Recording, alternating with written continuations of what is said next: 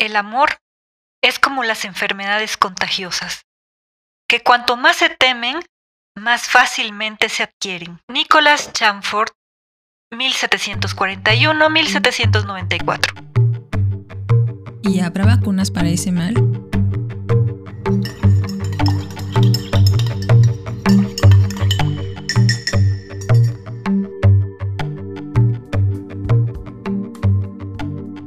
Buenos días, tardes o noches. Te damos la bienvenida a esta cucharadita de ciencia número 8 de la temporada 4. Hoy te contaremos de las 10 enfermedades más peligrosas y sus vacunas. Yo soy Gladys Yáñez y me acompaña. Hola, yo soy Anel García y estoy contenta de volver a participar en estas cucharaditas. Ya se me habían alargado las vacaciones, ¿no creen? Quisiera mandar unos saludos a la abuelita de Haru, Lucía Bárcenas, a mi mamá, María Luisa Ramírez, al doctor Absalón, y a Yolanda Fernández que nunca se pierden nuestras cucharaditas. Muchas gracias por escucharnos. Ay, por cierto, también un saludo para Guillermo Iglesias y Ricardo Huesca, nuestros compañeros de cucharaditas. Si quieres contactarnos, acércate a nuestras redes sociales Cucharaditas de Ciencia en Facebook, Instagram, Twitter, TikTok, YouTube, cucharaditasdeciencia.com.mx y puedes escribirnos directamente a cucharaditasdeciencia.gmail.com. Nos escuchas en Anchor, Apple, Google, Amazon Music y Spotify.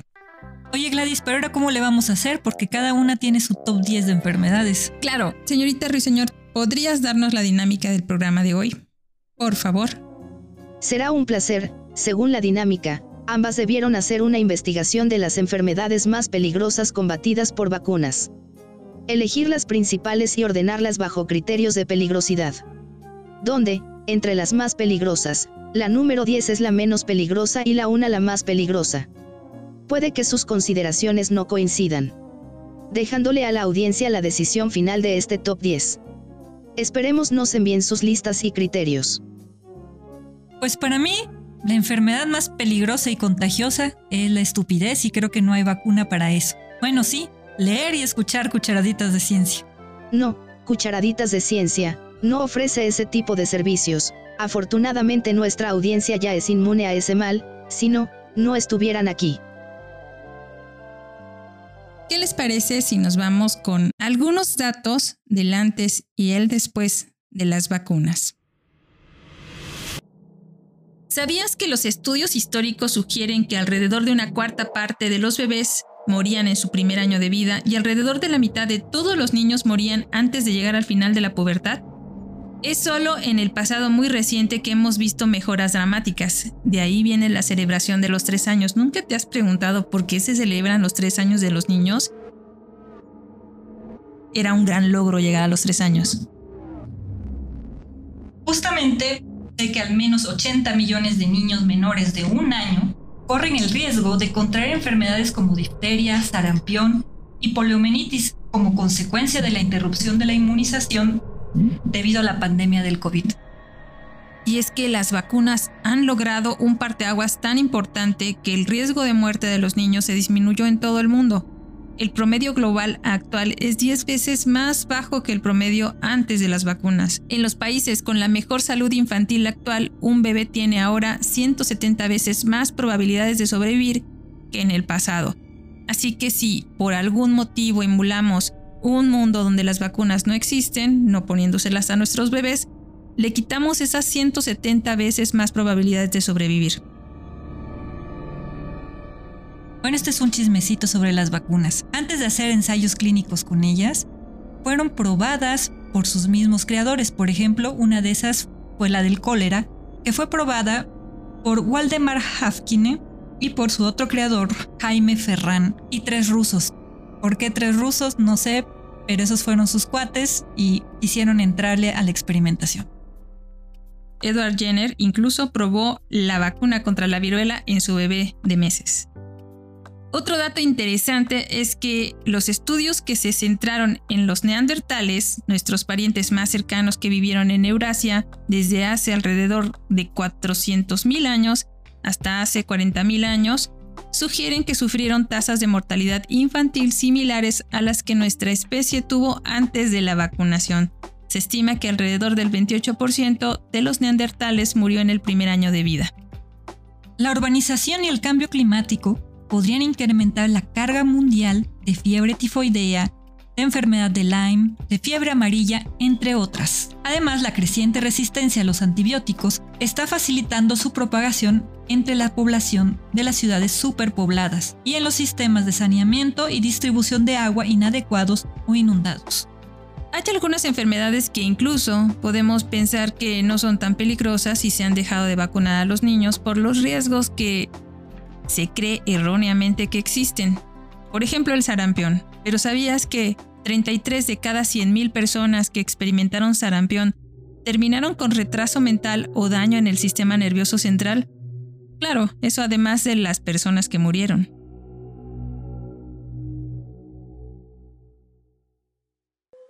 Hay enfermedades tan antiguas como la tifoidea y el cólera que se remontan a unos 500 años antes de Cristo y todavía seguimos combatiéndolas, a pesar de que tenemos toda la tecnología actual de nuestro lado, nuevamente, porque no nos vacunamos. ¿Y hay vacuna contra el cólera? Bueno, eso no los vas a contar más adelante. Algunas enfermedades que pueden parecer como inofensivas, como la rubiola. ¿A ti te dio rubiola, Anel? Sí, ya cuando era adolescente, qué lata. A mí me dio de chiquita, pero lo que yo no sabía es que la reviola también causa, al igual que el sarampión, también causa complicaciones bastante graves. En la década de 1960 provocó que 20.000 niños nacieran con daño cerebral y otras anomalías congénitas porque las madres no se vacunaron. Ahora vamos con nuestra primera enfermedad participante, la viruela. Había una vez un niño llamado Edward Jenner que nació el 17 de mayo en Berkeley, Gloucestershire, Reino Unido. Era un niño monísimo. Su padre se llamó Stephen y su madre Sarah. Fue el menor de 10 hijos, de los cuales solo sobrevivieron 8. Después de Edward, su madre se embarazó nuevamente, pero en el parto ambos murieron. Su padre murió un año después, cuando Edward tenía solo 5 años. Pero su familia era buenísima onda y cuando tenía 8 años hubo un brote de viruela en su cuadra, así que su familia adoptiva decidió inocular al pequeño Edward como un medio de protección.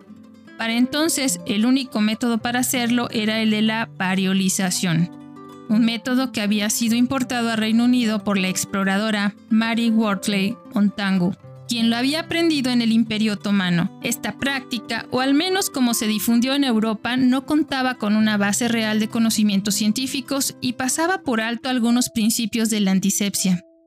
Cada médico o farmacéutico empleaba su propio método, resultado de un teléfono medio descompuesto. A Edward y a sus compañeros se les realizó las inoculaciones en una botica del pueblo, por el doctor Holbrun de la cercana localidad de Gutton under Edge. Tal procedimiento consistía en un corte hasta el sangrado del brazo. Entonces se aplicaba el líquido extraído de una vesícula de un enfermo de viruela de verdad. Después se cubría la herida con un vendaje limpio. Después de ser inoculados, los niños eran aislados, ya que en realidad pues sí contraían la enfermedad y podían contagiarla. A Edward y a los demás niños inoculados los aislaron en un establo donde permanecieron por 40 días. ¿Te suena? No era el lugar más higiénico como te puedes imaginar, un lugar donde duermen caballos, cerdos y gallinas, y ahí tenían que permanecer los niños, comer y estar y hacer sus necesidades durante todos esos 40 días. ¿Qué habrá pensado en ese tiempo el niño Edward? Quizás en una mejor forma de inocular a las personas. Algunos niños podían morir o quedar con daños por la inoculación, aunque no en las proporciones o las probabilidades que tenían con la enfermedad real. Aunque la viruela dejó a muchos sobrevivientes, estos sufrían las consecuencias, como ceguera, mutilaciones o daño cerebral, entre otras. El niño Edward creció y empezó su ejercicio profesional como cirujano rural en Berkeley después de haber completado su formación nada menos que con el Dr. Hunter. Un paréntesis. John Hunter fue un médico británico, uno de los científicos y cirujanos más distinguidos de su época. Fue uno de los primeros defensores de la observación cuidadosa y el método científico en medicina. Así es. Edward tenía las bases para ser un gran médico, pero al mismo tiempo también tenía pasatiempos zoológicos muy interesantes. Estudiaba la invernación de los erizos, la migración de las aves y el comportamiento de los pájaros cucú, también llamados curros. Estos que colocan un huevo en los nidos de otras especies para que los críen ellas. También había lanzado un globo de hidrógeno junto con su amigo Gartner, siguiendo las experiencias de los hermanos Montgolfier en París. En su práctica médica describió las lesiones de las arterias coronarias en la angina de pecho, logró purificar el tártaro emético, que además de tener usos en la industria y como desinfectante también se utiliza en el tratamiento de la bronquitis y la neumonía.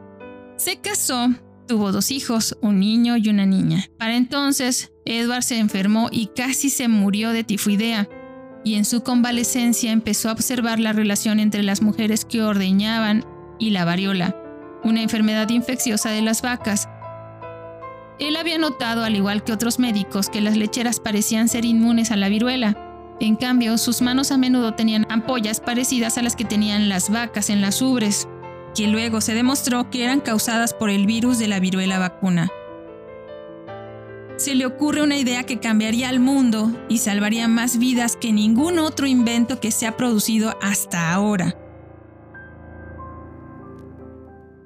En ese tiempo, tenía un pequeño laboratorio a la sombra del castillo de Berkeley y sus cámaras de tortura en el norte del Reino Unido. Inoculó primero con viruela vacuna a varios niños, incluido su hijo de 11 meses, y luego informó que los protegía contra la viruela. Es famoso el caso del niño de 8 años James Pipes, hijo de Sarah Niels, una ordeñadora de vacas. James después, siguiendo los postulados de Koch, comprobó e informó que era inmune a la viruela. Con base en sus resultados, en 1798 publicó su primer trabajo sobre la vacunación y comienza a vacunar en Londres. Al principio no tiene aceptación y se difunde una idea de que quienes reciban la vacuna desarrollarían partes de vaca. La mayoría de los médicos aceptaron la vacuna de Jenner, aunque hubo cierto resentimiento por parte de otros médicos que no apreciaron la cura para la viruela porque había sido desarrollada por un simple médico rural. Otros pueden haber resentido la pérdida de ingresos por el tratamiento de la viruela que era bastante rentable. Para entonces, Napoleón ordena vacunar a todo su ejército, convirtiendo la vacunación en una ventaja militar sin precedentes. Más de 100.000 personas habían sido vacunadas en todo el mundo para 1800. Además, convirtiendo esta estrategia militar en la mejor publicidad para la vacuna de Edward. El siglo XIX inicia con una vacuna que se extiende por toda Europa como la peste y por muchos países del resto del mundo. En 1802, el Parlamento británico discutió la vacuna de Jenner y confirmó su utilidad y afirmó que fue él quien la inventó. A pesar de su éxito y su uso en todo el mundo, siguió habiendo una oposición con la vacuna. Oh, sí, los antivacunas siempre han existido. Pero el Parlamento del Reino Unido concede a Jenner 10.000 libras por su aporte. Unos años después les parece poco y le dan otras 20.000 libras. Recibirá muchas distinciones más, pero jamás serán suficientes.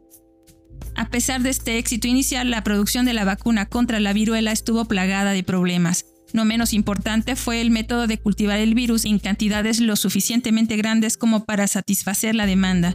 Inicialmente se había aislado de las pústulas de la ubre de la vaca, como ya comentamos. Pero el virus era inestable durante largos periodos y no podía enviarse a largas distancias. Se podía guardar en seco durante unos meses, pero no podía tolerar el calor ni la exposición a la luz.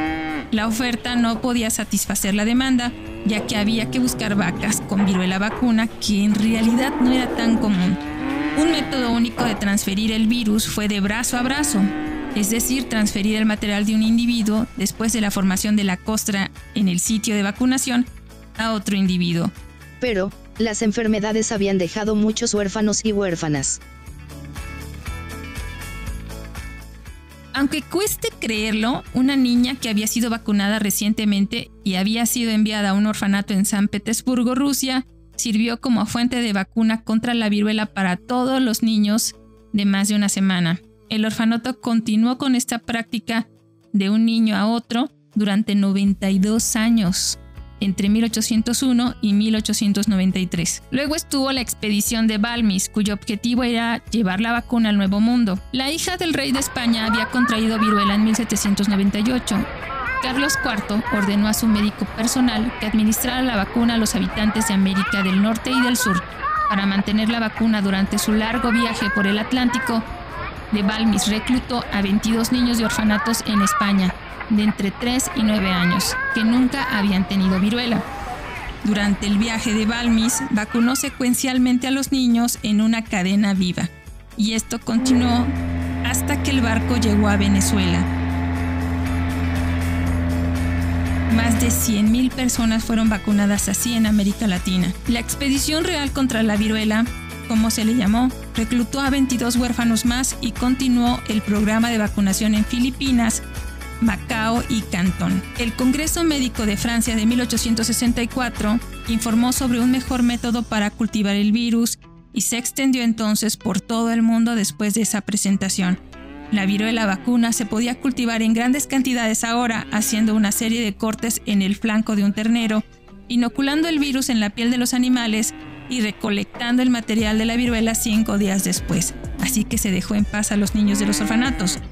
Esta seguía siendo una forma cruda de preparar la vacuna, ya que a menudo estaba contaminada con cabello, bacterias y otros desechos.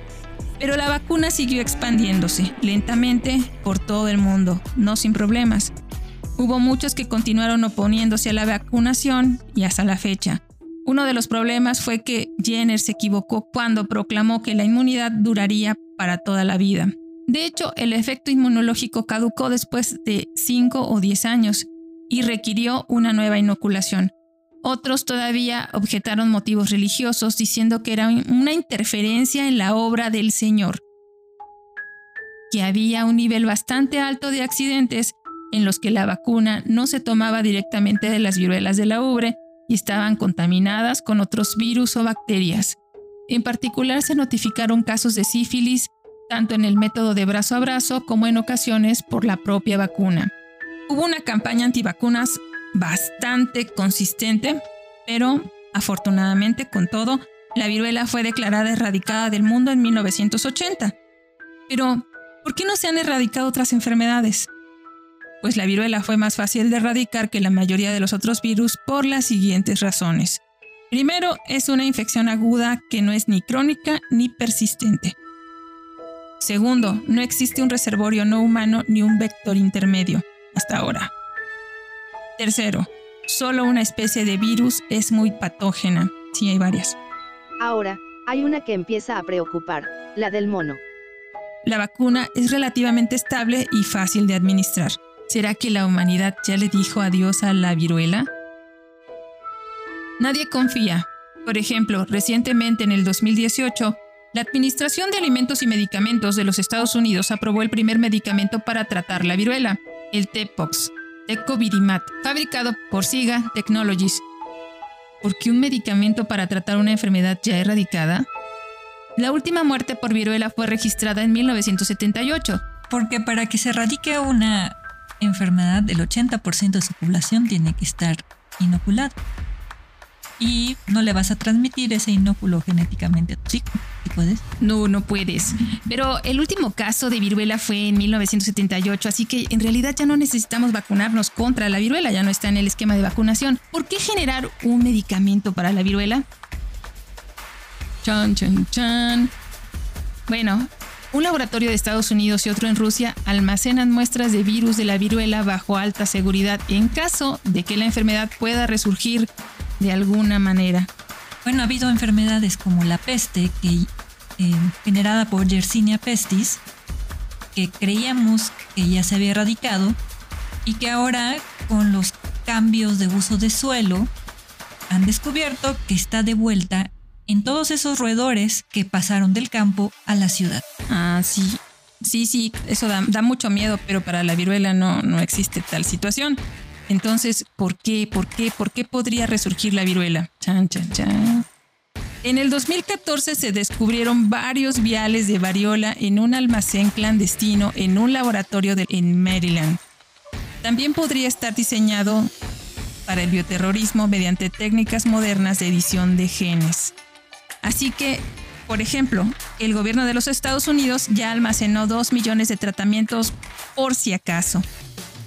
Y ahora Nel nos va a contar la historia de otra enfermedad muy peligrosa, el cólera.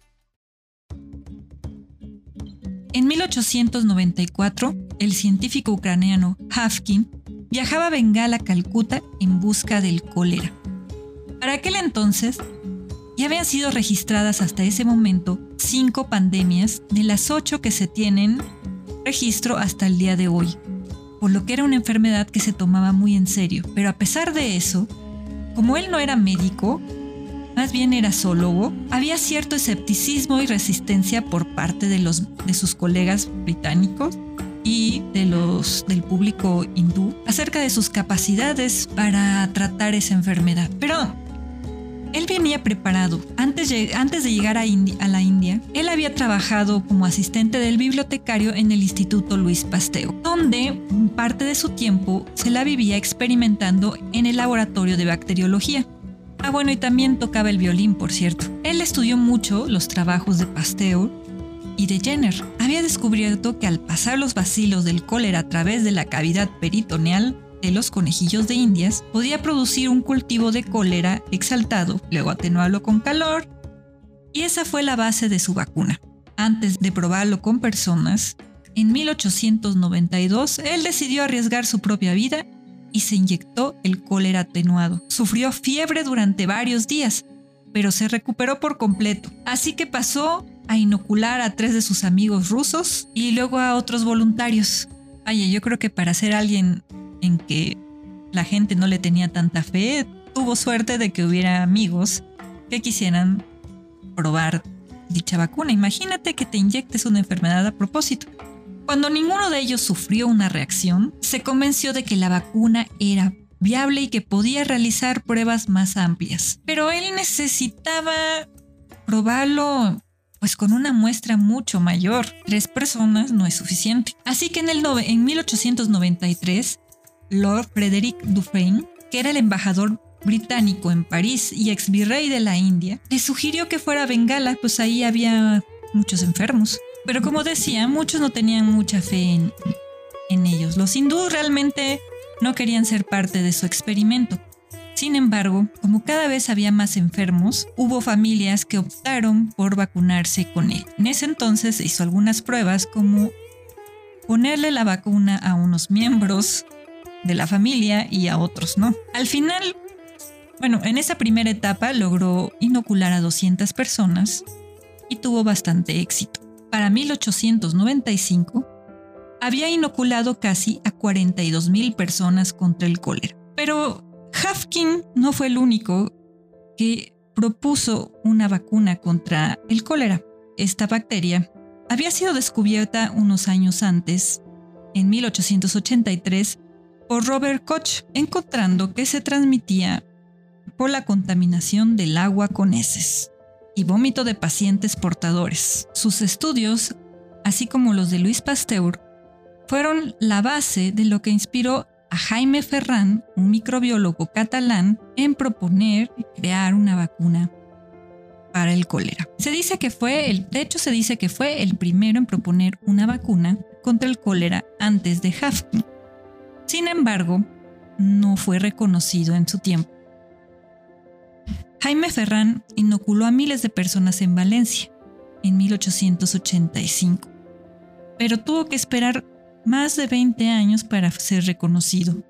En aquel entonces también había cierta desconfianza por las tecnologías eh, basadas en bacterias. Así que en España, de donde era Ferrán, desconfiaban algo de este avance y no le permitían hacer experimentaciones. Así que, al igual eh, que nuestro científico anterior lo probó en sí mismo, en familiares y en amigos. Después, en una ciudad llamada Alcira, bajita la mano empezó a inocular a las personas que quisieron ir voluntariamente con él, llegando a 200. Eso poco a poco llamó la atención de medios de comunicación. Y bueno, y terminaron dándole permiso para inocular a más personas. Bueno, pero actualmente es una enfermedad que todavía se da entre la población. Claro, de acuerdo con la OMS, hay en el mundo entre 1.3 y 4 millones de casos de cólera.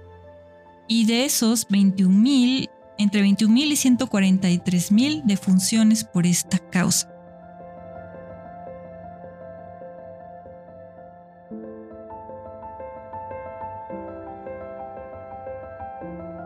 Bueno, pues vámonos con nuestro top 10. Vamos a empezar con la que consideramos la menos peligrosa de entre las más peligrosas y por qué. Y tú que nos estás escuchando, escríbenos si estás de acuerdo. Pero antes, escuchemos lo que Ricardo Huesca preparó para la infusión literaria.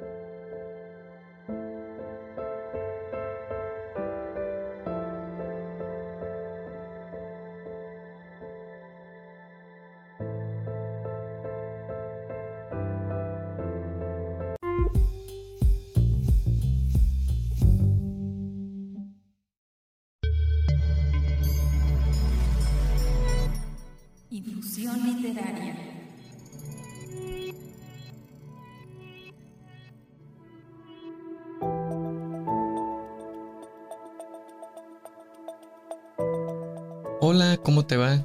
Espero que estés bien de salud y sigas atendiendo las medidas sanitarias correspondientes, pues la pandemia continúa. Al hablar de enfermedades y vacunas, es imposible ignorar la realidad que vivimos, ¿no crees? En esta infusión literaria compartiré un poema de la costarricense Lucía Alfaro, referente a la pandemia. Si tienes interés en leer más sobre dicha autora, contáctanos y te haremos llegar algunos recursos. El título de hoy es El aguijón, texto dividido en dos partes que inicia con un epígrafe y dice,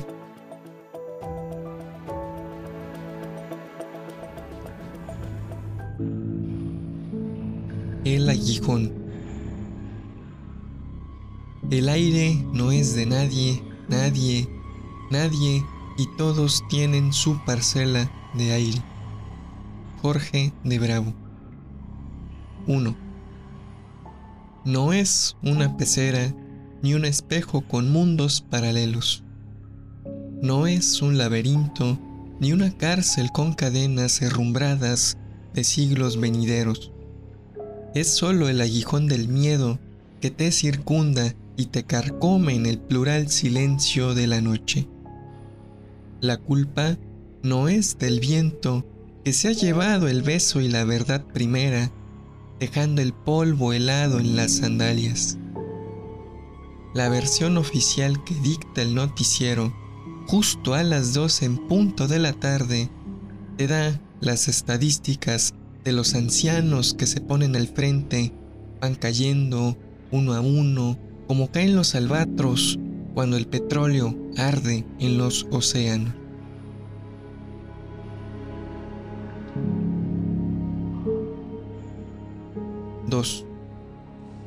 La humanidad logrará dominar al minotauro microscópico, pero nuestro corazón no quedará ileso ante una tanta mentira y tanta incertidumbre. Solo hay una certeza, la barca de Caronte para muchos y un negocio seguro para algunos. No es una pecera, es cierto, pero la parcela de aire que el poeta proclamó para todos comienza a agotarse.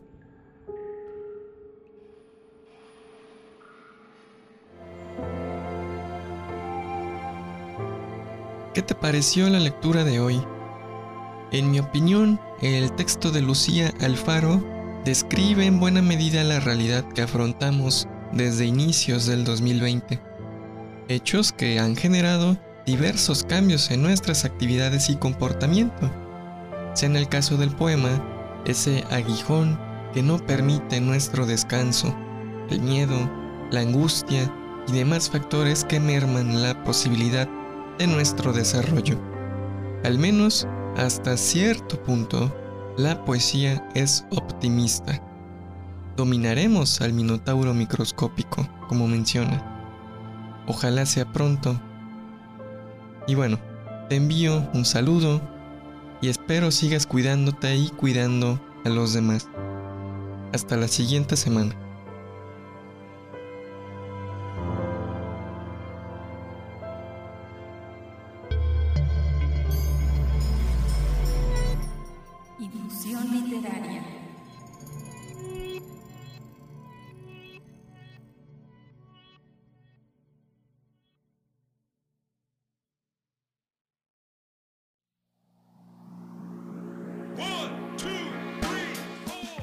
Ahora sí, Anel, danos la enfermedad que consideras en el número 10. Pues para mí es la enfermedad de Lyme. O sea, esa enfermedad, ¿qué onda? Se supone que es causada por tres bacterias espirocoquetas del género Borrelia. Espirocoquetas. Espirocoquetas. Espiroquetas. Y estas se encuentran en las garrapatas de patas negras, que también se llaman garrapatas del venado. Pero no son cualquier garrapata, se pertenecen a un género que se llama Ixodes. Esta enfermedad se presentó por primera vez en los Estados Unidos en 1977 en un pueblo llamado Old Lyme, por eso el nombre de enfermedad de Lyme. Esto en el estado de Connecticut. Actualmente más del 90 de los casos se producen a lo largo de, este estado y en la costa noreste de Maine, Virginia, Wisconsin, Minnesota y Michigan. Y algunas veces también se han presentado en Europa, China, Japón y en los países de la antigua Unión Soviética, pero solo el 10% de los casos. Existe una vacuna que es el 78% efectiva. Pero ¿quién caramba se vacuna para una enfermedad de Lyme? No es algo que tengas registrado en tu cartilla de vacunación. Además, no es tan sencillo de identificar. Usualmente dices, me llené de garrapatas y no pones mucha atención a todos los problemas. La enfermedad de Lyme te puede tener, puede generar, aparte de ronchas, problemas neuronales. Bueno, y otro problema es que usualmente no son atendidas a tiempo. En México se han reportado varios casos. Los primeros que fueron confirmados procedían de Sinaloa y Monterrey en 1991. En 1999, la encuesta Cero Epidemiológica Nacional detectó una prevalencia de infección del 1.1%, encontrando el vector en la población en general y en el venado cola blanca del noreste del país, con una frecuencia del 3%. Es decir, tres venados de cada 100 portaban el vector. En el mismo año fueron descritos los primeros casos de pacientes con manifestaciones neurológicas de Lyme en el Valle de México. Para el 2003 se reportaron la cero prevalencia de la infección en población del noreste de la República y de la Ciudad de México en 6.3 y 3.4% respectivamente. En el 2007 se reportaron los primeros casos confirmados en el Valle de México y Quintana Roo. Como podemos ver, este vector cada vez se encuentra más diseminado en nuestro país, sobre todo en la parte norte. Puede deberse a cuestiones migratorias o a la dinámica misma del vector, así que no está de más tener cuidado con esta enfermedad.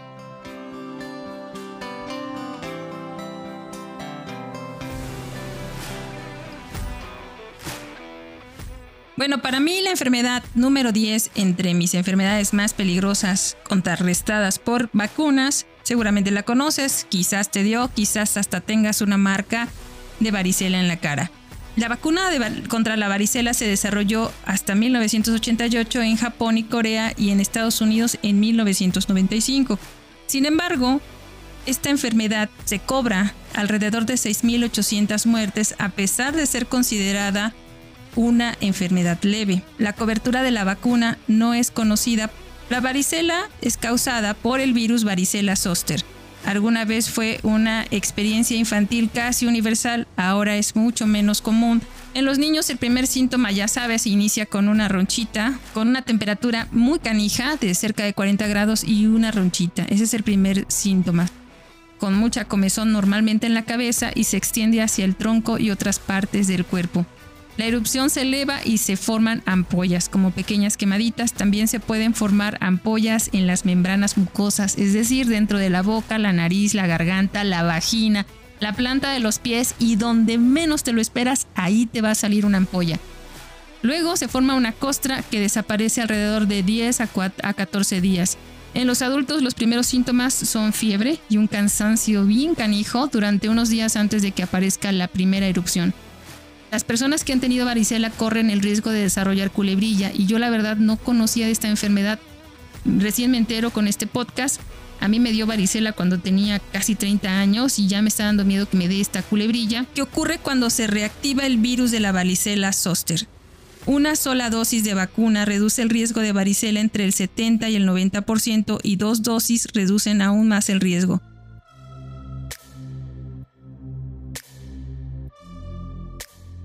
Pues para mí, que será el puesto número 9, se lo doy a la fiebre amarilla. Esta es una enfermedad viral, eh, aguda, hemorrágica, transmitida por mosquitos. El término amarillo alude a la ictericia que presentan en algunos pacientes. La ictericia es una coloración amarilla en la piel, las membranas mucosas o los ojos.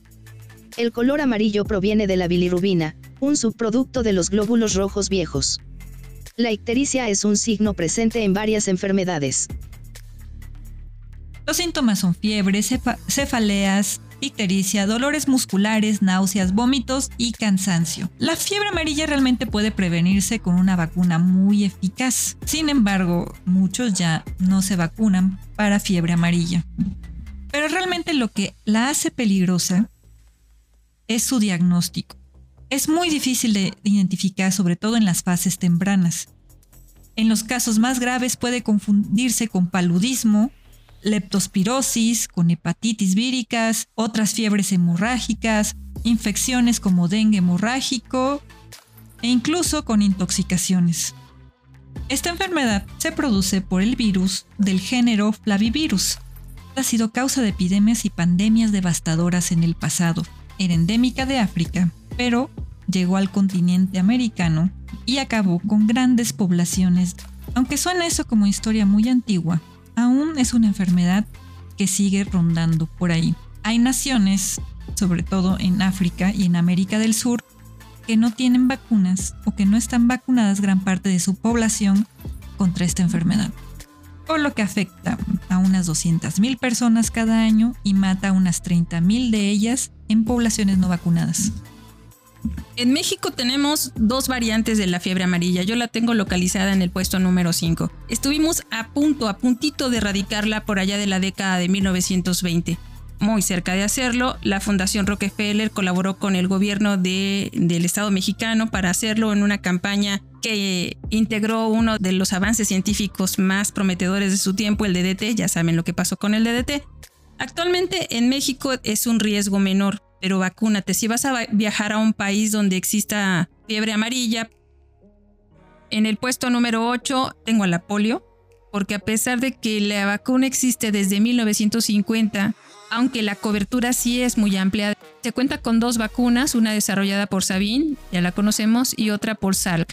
La poliomielitis es una enfermedad infecciosa que una vez aterrorizó a todas las familias en el mundo y que actualmente está a punto de ser erradicada. Pocas enfermedades asustaban más a principios del siglo XX que la poliomielitis. Aunque la mayoría de las personas se recuperan rápidamente de la polio, algunas también pueden quedar con una parálisis ya sea temporal, permanente o incluso morir. Muchos sobrevivientes de la polio quedaron discapacitados de por vida. Durante un tiempo esta enfermedad se denominó también parálisis infantil, aunque no afectaba únicamente a los jóvenes. Debido a la vacunación generalizada, la poliomielitis se eliminó del hemisferio occidental en 1994 y hoy continúa circulando en un puñado de países con una propagación ocasional a los países vecinos.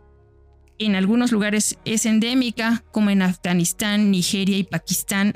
Actualmente se están llevando a cabo vigorosos programas de vacunación y todavía se recomienda la vacunación contra la polio en todo el mundo debido al riesgo de los casos importados.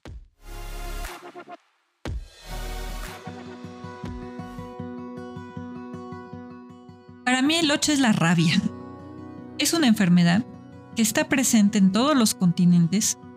Es responsable de la muerte de 60.000 personas anualmente y usualmente solía transmitirse a través de la mordida de tus mascotas. Esto eh, gracias a las campañas de vacunación se ha ido reduciendo. Ahora los riesgos están por transmisión por animales silvestres. ¿Por qué? Porque aún seguimos teniendo contacto con animales silvestres, damos animales silvestres y hay mercados donde se junta tu perro, tu pollo y algún animal que le llaman exótico, entre comillas. Es una enfermedad mortal, pero prevenible. Yo la tengo en el puesto número 7 debido a que en México tenemos varias reservas, como la reserva de los Tuxtlas, y otras donde las actividades humanas, como el pastoreo de ganado y la cría de, animales de granja, están muy en contacto ya con la frontera ecológica, incluso está adentro, ¿no?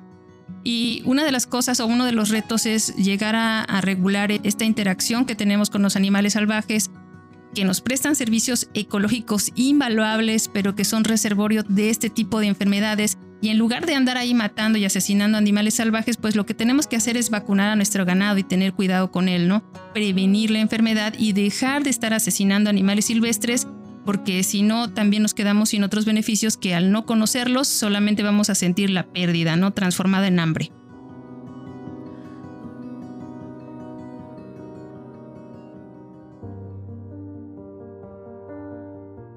Para mí mi puesto número 7 es la influenza.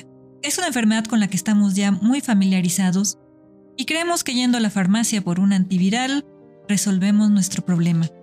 Sin embargo, cada año en todo el mundo hay aproximadamente mil millones de casos, de los cuales de 3 a 5 millones son casos graves, lo que resulta en 290 mil y 650 mil muertes respiratorias con la influenza de, de acuerdo a la Organización Mundial de la Salud. Y hay tres tipos, la A, la B y la C. La A y la B son motivos de preocupación para la salud, mientras que la C causa una forma leve. Generalmente, cada año aparecen nuevas cepas de influencia estacional.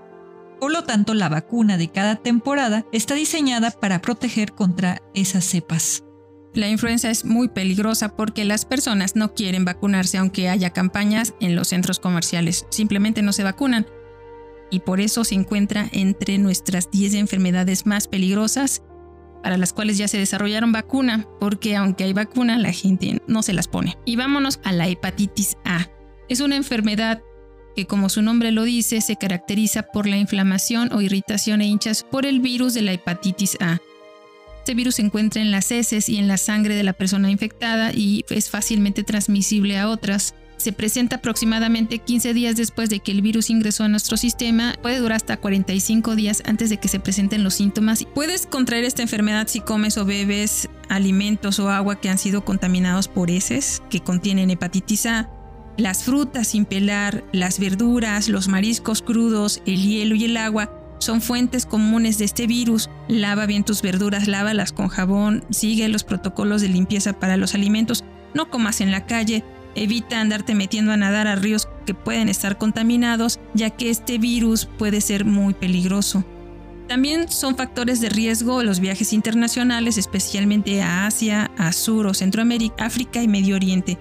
El consumo o compartir drogas intravenosas, vivir en internados o asilos, trabajar en industrias de atención médica, estar en la primera línea y por supuesto ser pan de los mariscos.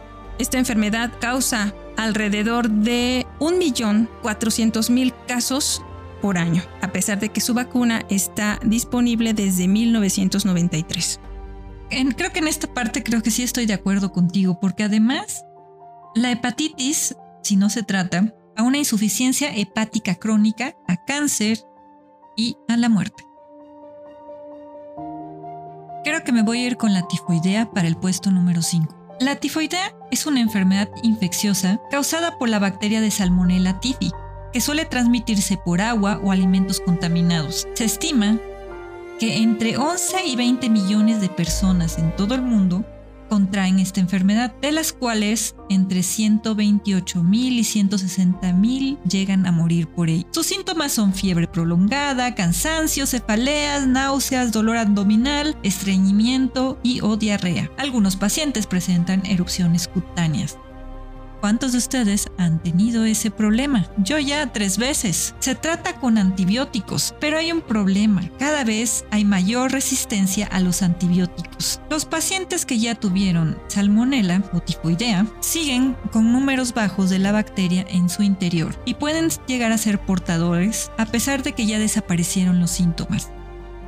Desde hace muchos años se han utilizado vacunas para prevenir la fiebre tifoidea, pero como sigue siendo un problema, recientemente en el 2017 sacaron al mercado una nueva vacuna que proporciona una inmunidad más prolongada. La ventaja de esa vacuna, aparte de su duración prolongada, es que también puede aplicarse en bebés a partir de los 6 meses de edad. Y Salmonella se encuentra dentro de los retos futuros para el tratamiento médico. Pero bueno, qué bueno que ya nos cuentas que hay una vacuna para ello. ¿Tres vacunas para ello? Sí, una Y que además debe ser carísima, ¿no? No. Yo creo que nada más cuando vas a viajar.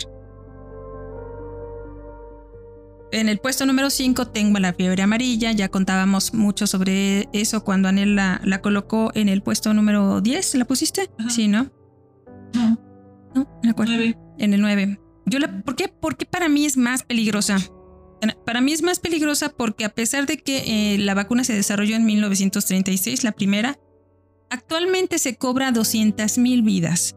Entonces eso es, un número súper grande y la cobertura de la vacuna apenas llega al 37%. Sigue habiendo aumento de la incidencia a pesar de la vacuna, incluso en poblaciones vacunadas. En el caso de la fiebre amarilla, en lugar de que avancemos a la erradicación, va en aumento. ¿Por qué?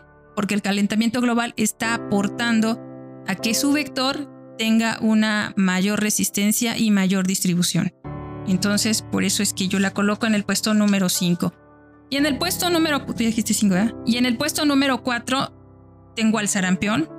El sarampión es una enfermedad que ya debería estar erradicada, pero debido a una situación que hubo por ahí con, este, con algunos mitos que se hicieron sobre la vacuna, las personas tuvieron miedo de que sus hijos se enfermaran debido a una pseudo noticia, a una fake news que estuvo por ahí de la década de los 70 y dejaron de vacunar a sus hijos. La vacuna fue creada en 1963 por Edmonton. Actualmente se cobra alrededor de 227 mil vidas en todo el mundo. Su cobertura es del 84%. Es causada por el virus paramixovirus y es altamente letal. Es causado por uno de los virus más infecciosos conocidos por la humanidad y es, ha sido un flagelo por siglos. Es extremadamente contagiosa y se transmite por vía aérea. Sus síntomas incluyen la fiebre y la tos, así como un infame salpullido. Por lo general, esta fiebre se presenta antes de una erupción conocida como sarampión, que es como un, tipo de, de salpullido en todo el cuerpo. Estos síntomas generalmente comienzan una o dos semanas después de haber adquirido el virus y la mayoría de las personas se recuperan de dos a tres semanas. El sarampión también se llega, se llega a confundir con la rubiola, pero no debemos hacerlo porque el sarampión es muy peligroso. En México estuvo a punto de ser erradicada, pero regresó en un avión proveniente de Italia. Sin embargo, las campañas también han sufrido recortes, fuertes recortes, las campañas de vacunación, y a pesar de que vacunar a un niño o niña contra el sarampión es muy barato, hay países que no tienen para poder comprar esas vacunas y entonces es muy difícil de erradicar debido a diferentes circunstancias. Casos de sarampión han aumentado más de 10 veces en la última década y como ya contamos tiene consecuencias letales a largo plazo. Mi puesto número 4 es la malaria. Es una enfermedad potencialmente mortal causada por parásitos Plasmodium, que se transmiten a través de la picadura de los mosquitos anófeles infectados. Y como vivo en un país tropical, para mí me considero como alguien con una alta probabilidad de contraer esa enfermedad. Sin embargo, es prevenible y curable. A pesar de eso, en el 2020 hubo 241 millones de casos registrados de malaria en todo el mundo, de las cuales las muertes se calcularon alrededor de 627 mil. Además, ¿cómo sabes que tienes malaria? Los primeros síntomas aparecen entre 10 y 15 días después de que te picó el mosquito. Probablemente ni siquiera la relaciones con, e, con esta picazón. Sus síntomas son fiebre, dolor de cabeza y escalofríos. los que podrías relacionar con cualquier gripe. Si no se trata la malaria, puede progresar a una enfermedad grave y la muerte en un periodo de 24 horas. Fíjate que yo no consideré a la malaria o paludismo dentro de, mis, de mi top 10 porque prácticamente en México también llegó a ser erradicado. ¿Qué pasa en México? Lo que pasa es que las campañas de descacharrización y, y, toda la pelea contra el dengue, bueno, aparte de que ya se había trabajado mucho con el paludismo, nuestro sistema de salud se enfocó bastante en estas enfermedades, prácticamente estuvo a punto de ser erradicado. Actualmente están los programas de descacharrización y toda la pelea contra el dengue también contribuye contra el paludismo y contra este, otras enfermedades transmitidas por vectores. Lo que más nos conviene a todos es seguir las recomendaciones de la Secretaría de Salud y descacharrizar y avisar si estás enfermo de malaria, paludismo o zika, lo que te dé. Actualmente eh, son pocos los estados de, nuestro país donde todavía sigue habiendo esta enfermedad. Chiapas, Oaxaca, Nayarit, Durango y Sinaloa y Sonora, pero no nada más. Ha habido casos, son muy pocos, pero no debemos de bajar la guardia y debemos seguir con la pelea contra los mosquitos.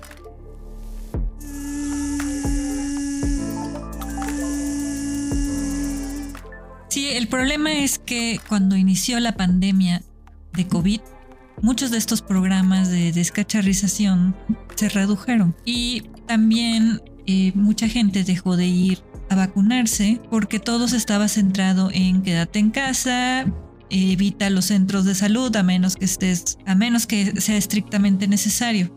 A mí me pasaron a visitar durante la pandemia. ¿De verdad? De la Secretaría de Salud vinieron a revisar mis cacharros. Afortunadamente no tenía nada. Yo, la verdad, sí me dio como cosa cuando subieron a la, incluso a mi azotea a revisar.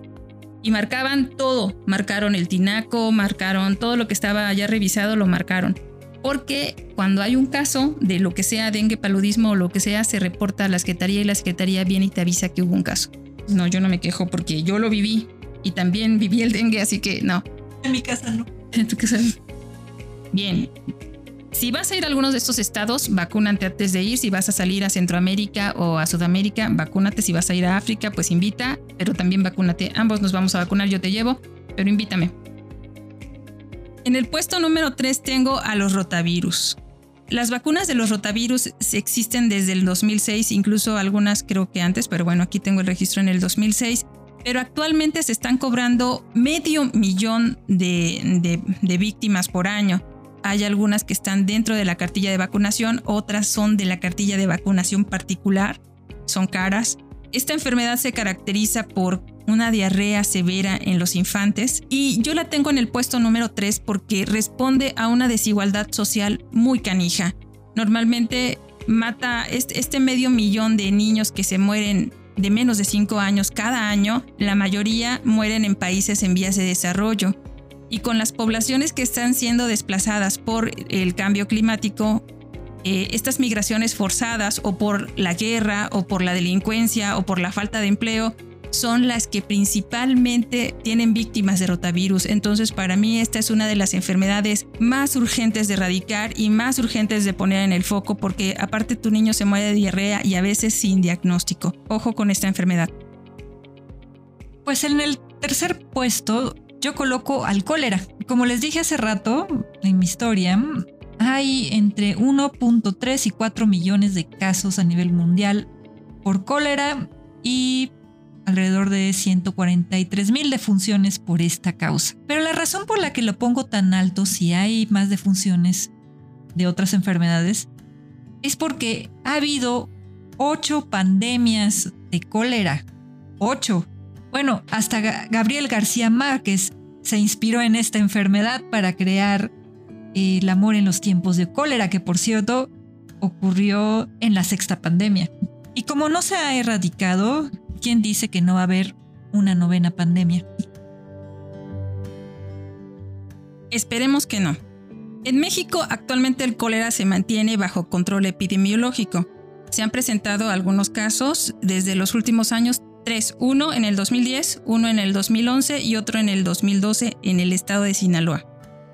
Esta bacteria también ha circulado por ahí y bueno, en el 2013 se originaron algunos brotes y casos aislados en el Distrito Federal, Hidalgo, Veracruz y San Luis Potosí. Aunque está bajo control epidemiológico, por ten mucho cuidado con lo que haces cuando sales al campo y sobre todo este, recuerda que si tienes una diarrea acuosa, sin dolor, náuseas o vómitos, puede ser el comienzo de una enfermedad. Así que la deshidratación es muy rápida, ve y trátate inmediatamente.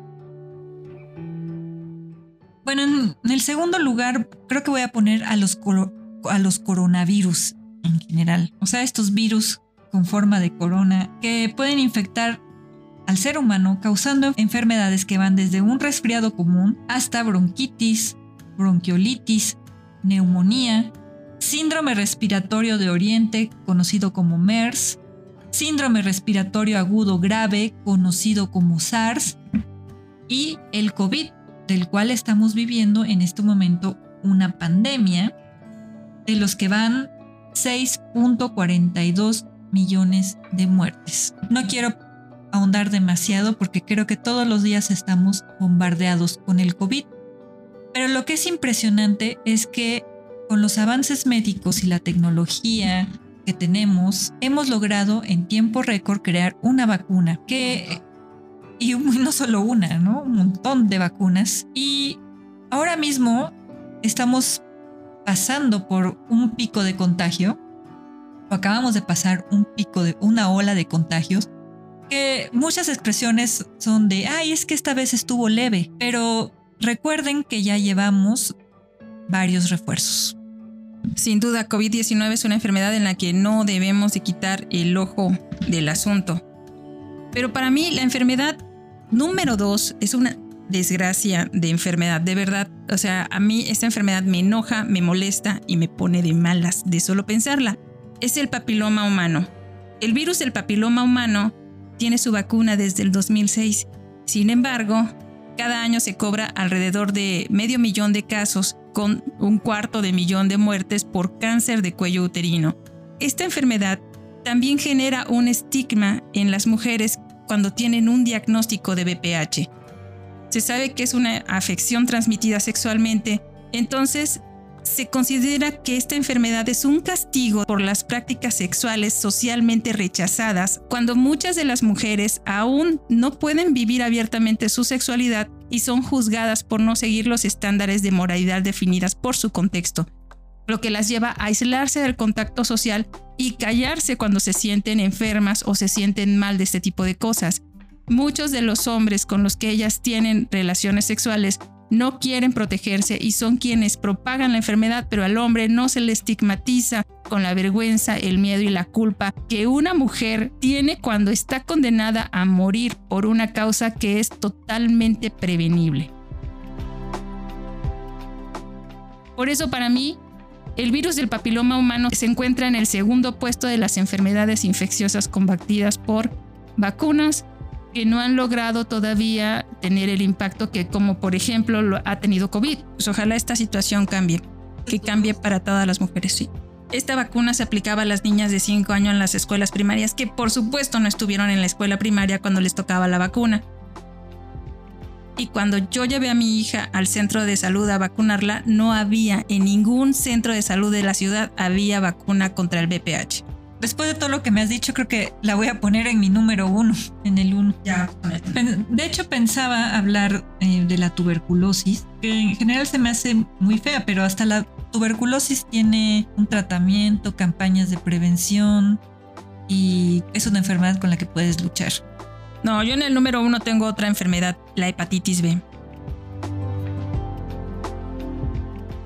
A pesar de que la hepatitis B tiene una vacuna eh, desde 1981, actualmente tenemos 2 millones y medio de casos por año, 600 mil vidas por año. Hay muchos tipos de hepatitis, hay hepatitis A, hepatitis B, hepatitis C, hepatitis D y hepatitis E y si te perdiste, si yo pronuncié las letras iguales, A, B, C, D y E.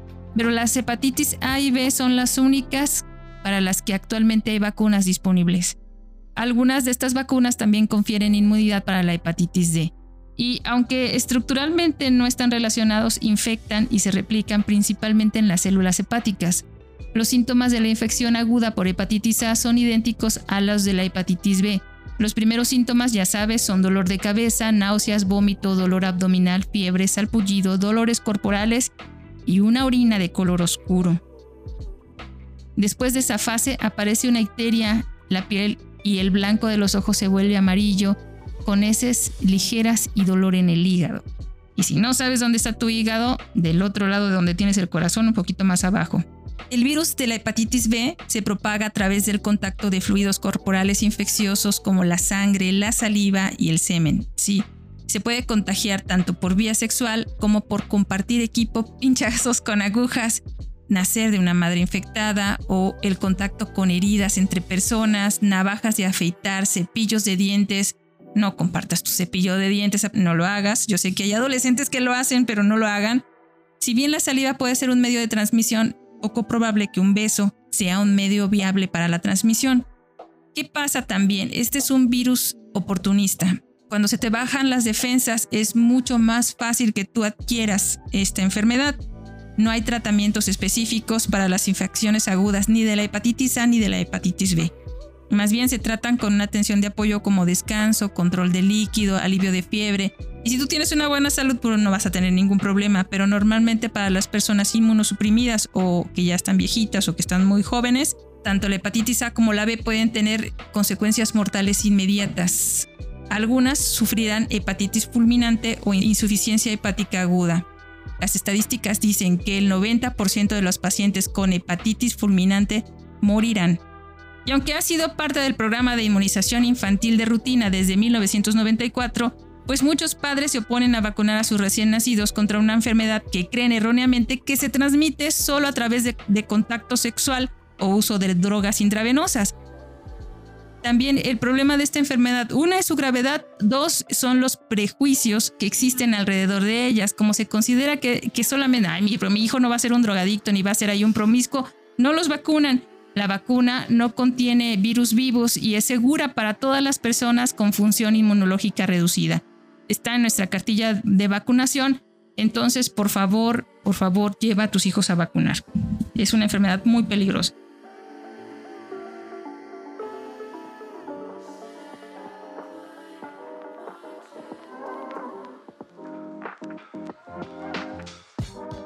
Bueno, en nuestro país tenemos un instrumento de política pública que es muy efectivo en esto del seguimiento de la vacunación y se le conoce como cartilla de vacunación. Hay la cartilla de vacunación de la infancia que te la dan cuando tu bebé nace y lo llevas a vacunar. En esta primera etapa se le van a poner varias vacunas. La BCG que es una vacuna que va a estar protegiendo a tu bebé de la tuberculosis meningia. También se encuentra ahí la hepatitis B, la vacuna Sabin, la pentavalente que integra la difteria, que tampoco la integramos porque ya está prácticamente erradicada, la tosferina, el tétanos, la poliomielitis e infecciones graves por influenza. También está la vacuna DPT o triple bacteriana, que contiene eh, los refuerzos para la difteria, el tétanos y la tosferina. Esta se puede aplicar a los cuatro años y si no te la pusieron también a los 12. Cuando mi hija tenía cuatro años, no le puse esa vacuna y desafortunadamente se enfermó de tosferina o tal vez afortunadamente porque le pudo haber ido peor. Fue una tosferina atenuada, pero como prácticamente está erradicada, su pediatra no daba con esta enfermedad. Y bueno, la pasó bastante mal, no como la hubiera pasado si no hubiera tenido la primera vacuna, pero sí la pasó bastante mal. Importante, la del rotavirus se aplica en los 2, 4 y 6 meses. Esa es vía oral y no tiene ninguna reacción, no te preocupes. También está la de neumococo, que se aplica a los 2, a los 4 y a los 12 meses. Y la influenza, que se empieza a aplicar desde los 6 meses de edad, a los 7, a los 24 y luego a partir de los 36 se aplica de manera anual. ¿Tú ya te la pusiste?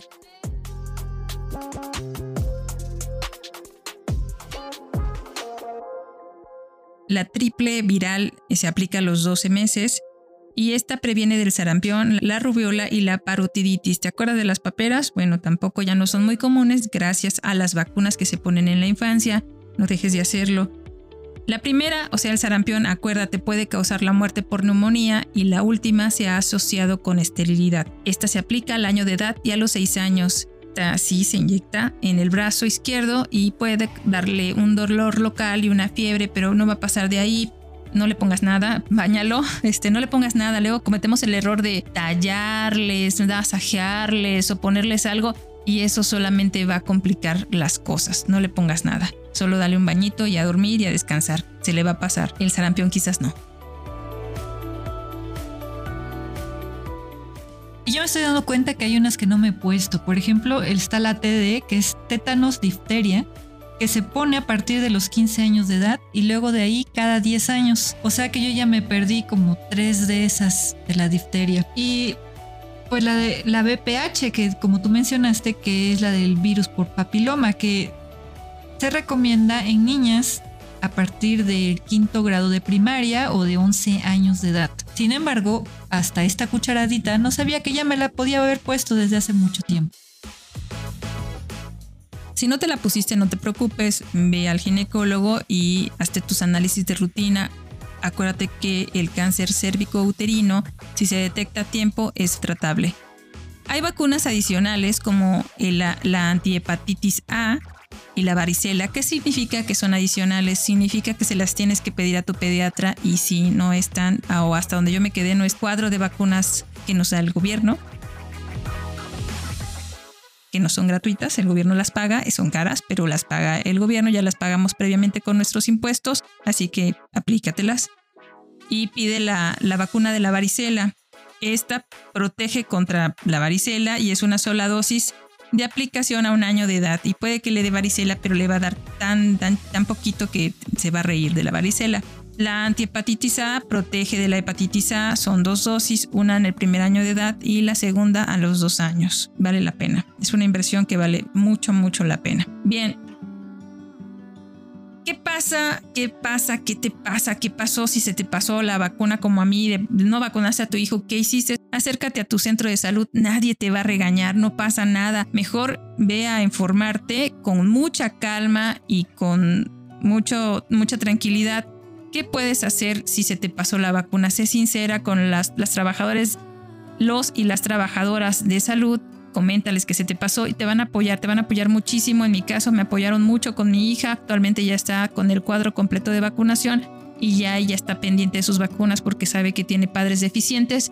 Entonces no te angusties, no te preocupes, busca apoyo y vacuna a tus hijos. Vacúnate tú también. También hay una cartilla de vacunación para los adultos no te pierdas ninguna vacuna. Si te has enfermado de influenza sabrás que no es una cosa trivial, que puedes perder la vida en ello, igual también en el COVID. Y pues que hay, hay algo más bonito que conozcas que no sea la vida. Pues no, no sabemos qué hay después, así que más vale que nos estacionemos aquí por un rato. Ay, y por favor no dejes de ponerte tu refuerzo del COVID. No importa que te genere algunos malestares, más vale eso que sufrir por la enfermedad. Pues, ¿qué te pareció nuestro top 10? Te lo vamos a repetir ya para cerrar el programa. En el puesto número... Tú lo tienes ahí en la mano, ¿verdad? ¡Ay, Anel! En el puesto número 10 tenemos un empate entre la varicela y la enfermedad de Lyme. En el puesto número 9 a la influenza contra... Creo que era la fiebre amarilla. En el puesto número 8 a la polio contra... Contra la rabia. En el puesto número 7 a la rabia contra...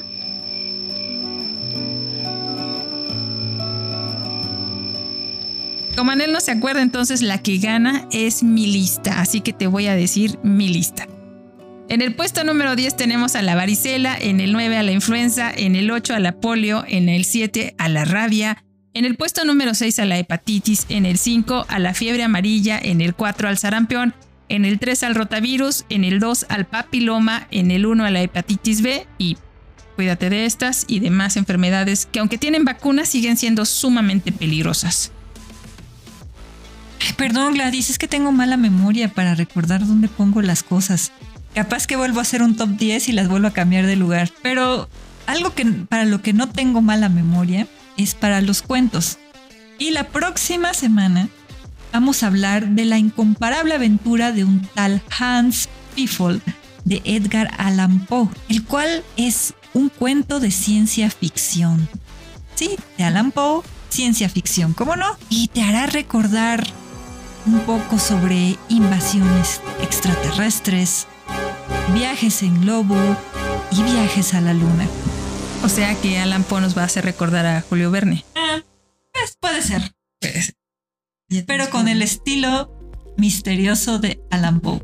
¿Por qué lo elegí?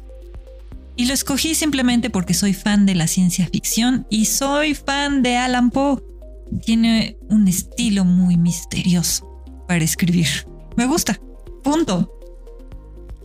No pensé en ninguno de ustedes de cucharaditas de ciencia, pero sí pensé en ti, sí, en quien nos está escuchando en este momento. Y si te gusta estas cucharaditas, por favor, escúchanos en todas nuestras plataformas. Bueno, escúchanos en alguna de nuestras plataformas, no en todas, aunque estaría bueno. Estamos en Apple, Google Podcasts, Spotify, Anchor y en Amazon Music.